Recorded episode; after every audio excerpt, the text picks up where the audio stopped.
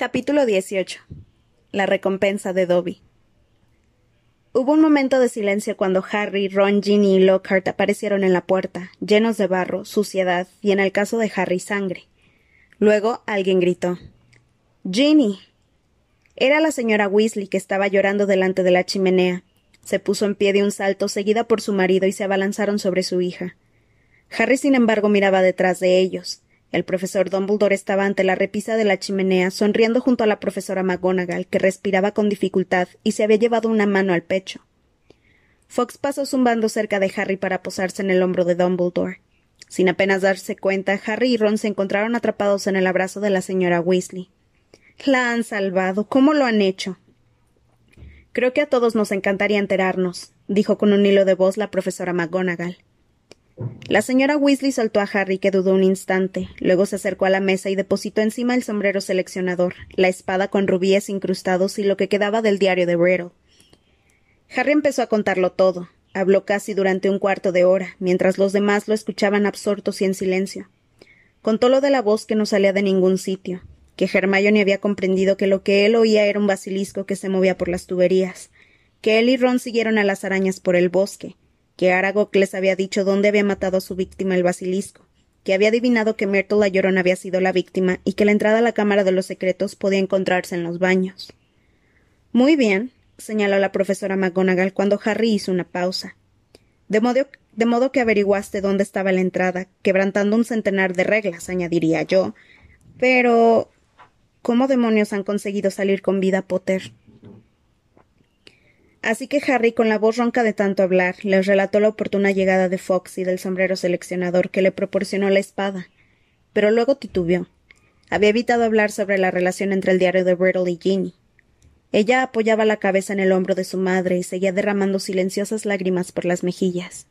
¿Y si la expulsaban? pensó Harry aterrorizado.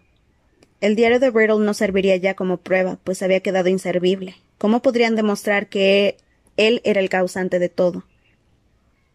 Instintivamente Harry miró a Dumbledore y éste esbozó una leve sonrisa. La hoguera de la chimenea hacía brillar sus lentes de media luna.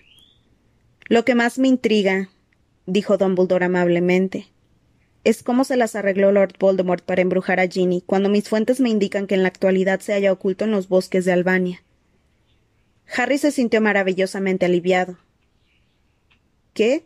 preguntó el señor Weasley con voz atónita. ¿Sabe quién? ¿Ginny embrujada? Pero Ginny no ha, Ginny no ha sido, ¿verdad? Fue el diario, dijo enseguida Harry enseñándoselo a Dumbledore.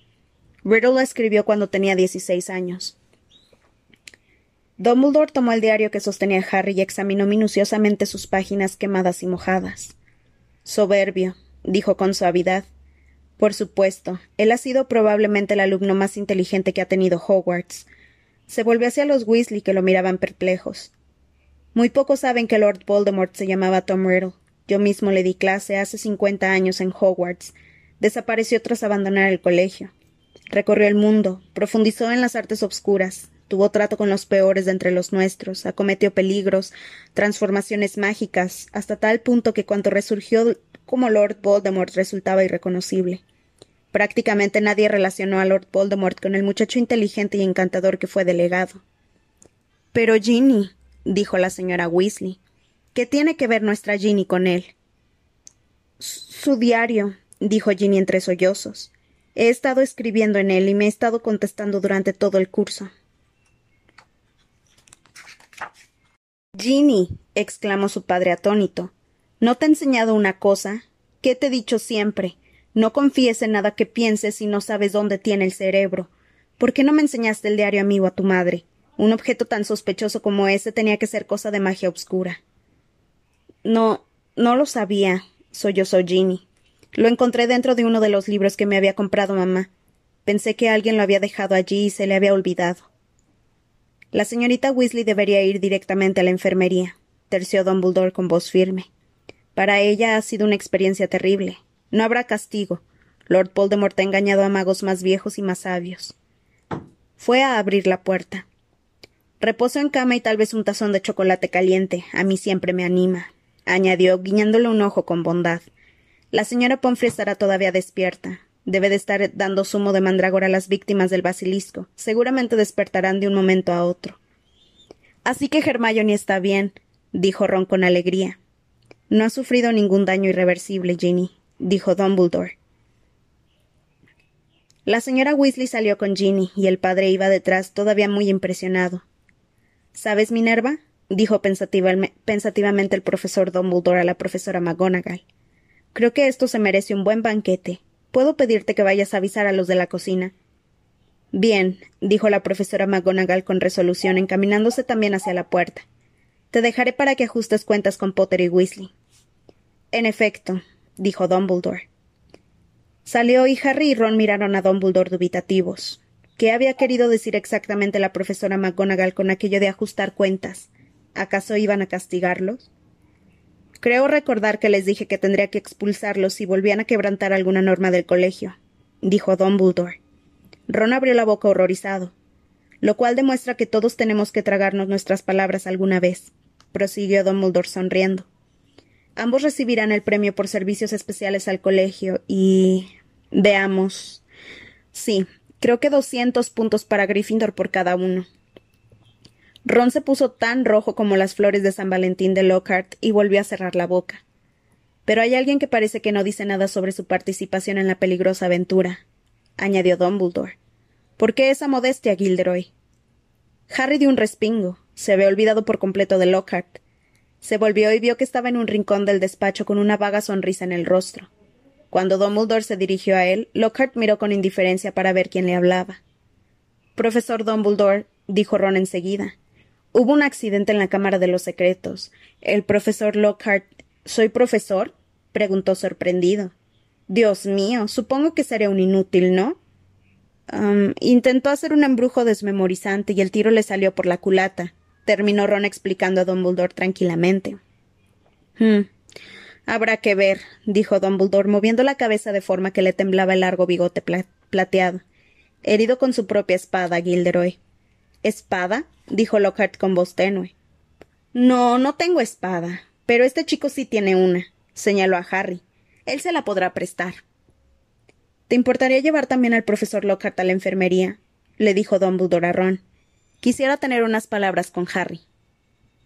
Lockhart salió. Ron miró con curiosidad a Harry y Dumbledore mientras cerraba la puerta. Dumbledore fue hacia una de las sillas que había junto al fuego. Siéntate, Harry, dijo, y Harry tomó asiento incomprensiblemente azorado. Antes que nada, Harry, quiero darte las gracias, dijo Dumbledore parpadeando de nuevo. Debes de haber demostrado verdadera lealtad hacia mí en la cámara. Solo eso puede hacer que acuda Fox. Acarició al fénix que agitaba las alas posado sobre una de sus rodillas.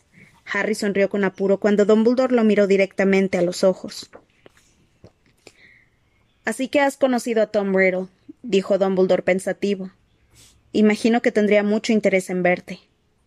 De pronto, Harry mencionó algo que le, que le reconcomía. Profesor Dumbledore, Riddle dijo que yo soy como él. Una extraña afinidad. Bueno, eso fue lo que dijo. Dijo que. ¿De verdad? Preguntó Dumbledore, mirando a un Harry pensativo por debajo de sus espesas cejas plateadas. ¿Y a ti qué te parece eso, Harry? Me parece que no soy como él, contestó Harry más alto de lo que pretendía. Quiero decir que yo. yo soy de Gryffindor, yo soy. pero calló. Resurgía una duda que lo acechaba. Profesor, añadió después de un instante.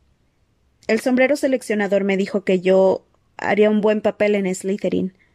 Todos creyeron un tiempo que yo era el heredero de Slytherin porque sé hablar Parcel.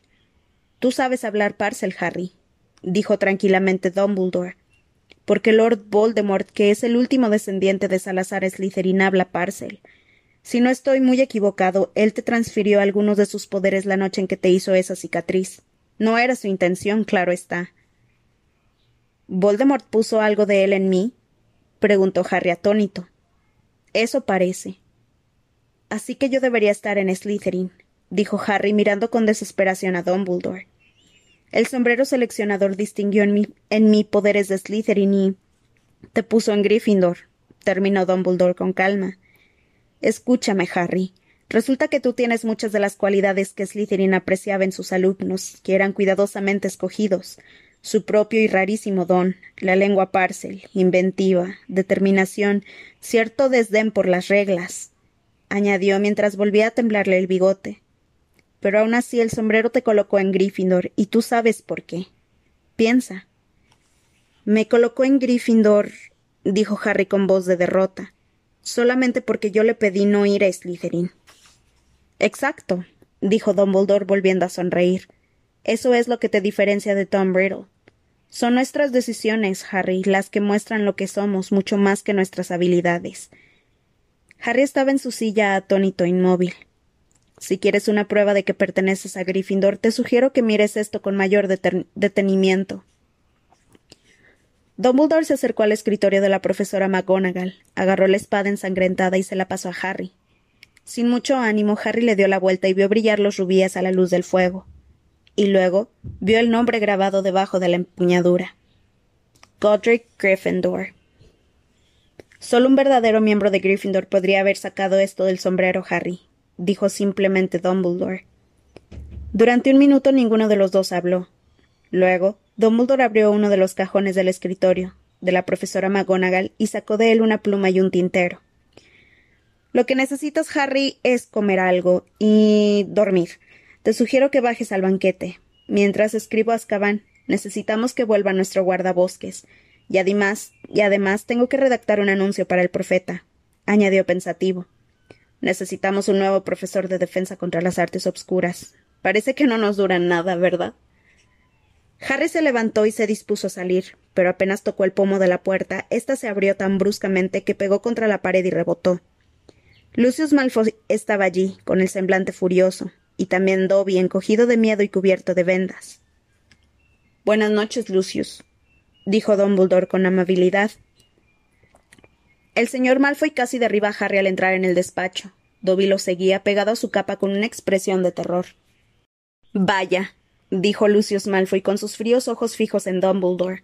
Ha vuelto. El Consejo Escolar lo ha suspendido de sus funciones, pero aún así usted ha considerado conveniente volver. Bueno, Lucius, verá, dijo Dumbledore sonriendo con calma. He recibido una petición de los otros once representantes. Para serles sincero, aquello parecía un criadero de búhos. Cuando recibieron la noticia de que la hija de Arthur Weasley había sido asesinada, me pidieron que volviera inmediatamente. Pensaron que a pesar de todo yo era el hombre más adecuado para el cargo. Además me contaron cosas muy curiosas. Algunos incluso decían que usted los había amenazado con echar una maldición sobre sus familias si no accedían a destituirme. El señor Malfoy se puso aún más pálido de lo habitual, pero seguía con los ojos cargados de furia. Así que. ¿Ha puesto fin a los ataques? dijo con aire despectivo. ¿Han encontrado al culpable? Lo hemos encontrado, contestó Dumbledore sonriendo. ¿Y bien? preguntó bruscamente Malfoy. ¿Quién es?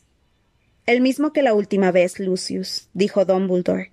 Pero esta vez Lord Voldemort actuaba a través de otra persona, por medio de este diario. Levantó el cuaderno negro agujereado en el centro y miró a Malfoy atentamente. Harry, por el contrario, no apartaba los ojos de Dobby. El elfo hacía cosas muy raras. Miraba fijamente a Harry, señalando el diario, y luego al señor Malfoy. A continuación se daba puñetazos en la cabeza. Ya veo, dijo despacio Malfoy a Dumbledore. Un plan inteligente, dijo Dumbledore con voz desapasionada, sin dejar de mirar a Malfoy directamente a los ojos. Porque si Harry aquí presente, porque si Harry aquí presente, el señor Malfoy dirigió a Harry una incisiva mirada de soslayo. Y su amigo Ron no hubieran descubierto este cuaderno, Ginny Weasley habría aparecido como culpable. Nadie había podido demostrar que ella no había actuado libremente. El señor Malfoy no dijo nada. Su cara se había vuelto de repente como de piedra. E imagine, prosiguió Dumbledore, lo que podría haber ocurrido entonces. Los Weasley son una de las familias de sangre limpia más distinguidas. Imagina el efecto que habría tenido sobre Arthur Weasley y su ley de defensa de los muggles que, se descubriera que su propia hija había atacado y asesinado a personas de origen muggle. Afortunadamente apareció el diario con los recuerdos de Riddle borrados de él. Quién sabe lo que podría haber pasado si no hubiera sido así. El señor Malfoy hizo un esfuerzo por hablar. Ha sido una suerte, dijo con frialdad. Pero Dobby a su espalda seguía señalando primero al diario, después a Lucius Malfoy y luego golpeándose en la cabeza. Y Harry comprendió de pronto. Hizo un gesto a Dobby con la cabeza, y éste se retiró a un rincón retorciéndose las orejas para castigarse. ¿Sabe cómo llegó ese diario a Ginny, señor Malfoy? le preguntó Harry. Lucius Malfoy se volvió hacia él. ¿Por qué iba a saber yo de dónde lo recogió esa tonta? preguntó. Porque usted se lo dio, respondió Harry. En Flourish y Bloods. Usted le quitó su libro de transformaciones y metió el diario dentro, ¿no es cierto? Vio que el señor Malfoy abría y cerraba las manos.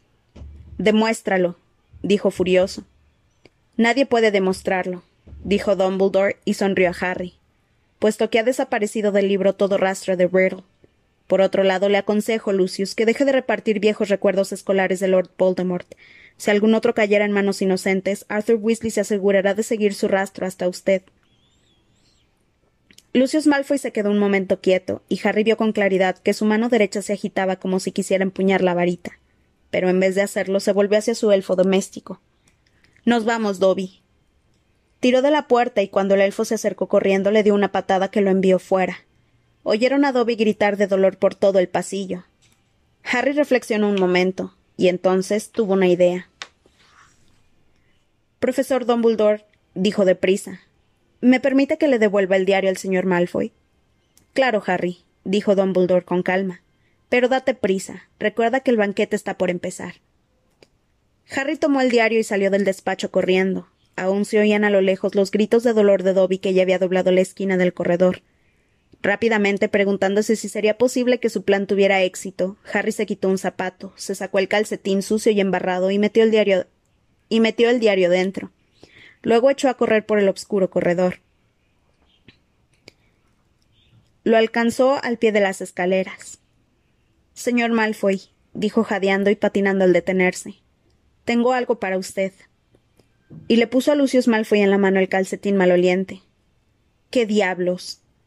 El señor Malfoy extrajo el diario del calcetín, tiró este al suelo y luego pasó la vista furioso del diario a Harry. Harry Potter, uno de estos días vas a terminar como tus padres, dijo bajando la voz. También ellos eran unos idiotas entrometidos. Y se volvió para irse. Ven, Dobby. He dicho que vengas. Pero Dobby no se movió. Sostenía el calcetín sucio y embarrado de Harry, contemplándolo como si fuera un tesoro de valor incalculable. Mi amo le ha dado a Dobby un calcetín, dijo el elfo asombrado. Mi amo se lo ha dado a Dobby. ¿Qué? escupió el señor Malfoy. ¿Qué dijiste? Dobby tiene un calcetín, dijo Dobby aún sin poder creérselo. Mi amo lo ha tirado y Dobby lo ha recogido y ahora Dobby. Dobby es libre. Lucius Malfoy se quedó de piedra mirando al elfo. Luego arremetió contra Harry. Por tu culpa he perdido a mi criado mocoso. Pero Dobby gritó. Usted no hará daño a Harry Potter. Se un fuerte golpe y el señor Malfoy cayó de espaldas. Bajó las escaleras de tres en tres y aterrizó hecho una masa de arrugas. Se levantó lívido y sacó la varita, pero Dobby le levantó un dedo amenazador. Usted se va a ir ahora, dijo con fiereza señalando al señor Malfoy.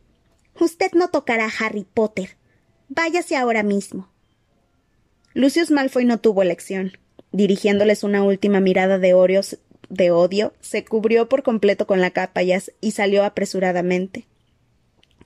Harry Potter ha liberado a Dobby, chilló el elfo mirando a Harry. La luz de la luna se reflejaba a través de una ventana cercana en sus ojos esféricos. Harry Potter ha liberado a Dobby. Es lo menos que podía hacer, Dobby, dijo Harry sonriendo. Pero prométeme que no volverás a intentar salvarme, salvarme la vida. Una sonrisa amplia con todos los dientes a la vista cruzó la fea cara cetrina del elfo. Solo tengo una pregunta, Dobby, dijo Harry mientras Dobby se ponía el calcetín de Harry con manos temblorosas. Me dijiste que esto no tenía nada que ver con el que no debe ser nombrado, ¿recuerdas? Bueno. Era una pista, señor, dijo Dobby con los ojos muy abiertos, como si resultara obvio. Dobby le daba una pista antes de que cambiaran de nombre, el señor tenebroso podía ser nombrado tranquilamente, ¿se da cuenta? Muy bien, dijo Harry con voz débil. Será mejor que me vaya. Hay un banquete, y mi amiga Hermione ya estará recobrada. Dobby le echó los brazos a la cintura a Harry y lo abrazó con fuerza. Harry Potter es mucho más grande de lo que Dobby suponía, sollozó. Adiós, Harry Potter. Y dando un sonoro chasquido, Dobby desapareció. Harry había estado presente en varios banquetes de Hogwarts, pero en ninguno como aquel. Todos iban en pijama y la celebración duró toda la noche. Harry no sabía si lo mejor había sido cuando Hermione corrió hacia él gritando Lo has conseguido. o cuando Justin se levantó de la mesa de Hufflepuff y se le acercó veloz para estrecharle la mano y disculparse infinitamente por haber sospechado de él, o cuando Hagrid llegó a las tres y media de la mañana y propinó a Harry y a Ron unas palmadas tan fuertes en los hombros que los tiró contra el postre, o cuando dieron a Gryffindor los cuatrocientos puntos ganados por él y Ron, con lo que aseguraron la Copa de las Casas por segundo año consecutivo, o cuando la profesora McGonagall se levantó para anunciar que el colegio, como obsequio a los alumnos, había decidido cancelar los exámenes, o cuando Dumbledore anunció que, por desgracia, el profesor Lockhart no podría volver el curso siguiente debido a que tenía que ingresar a un sanatorio para recuperar la memoria. Algunos de los profesores se unieron al grito de, júbilo con el que los alumnos recibieron estas noticias. Qué pena, dijo Ron tomando una rosquilla rellena de mermelada. Estaba empezando a caerme bien. El resto del último trimestre transcurrió a toda prisa bajo un sol radiante y abrasador. Hogwarts había vuelto a la normalidad con solo unas pequeñas diferencias.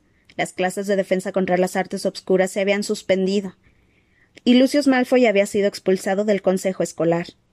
Draco ya no se pavoneaba por el colegio como si fuera el dueño. Por el contrario, parecía resentido y enfurruñado, y Ginny Weasley volvía a ser completamente feliz.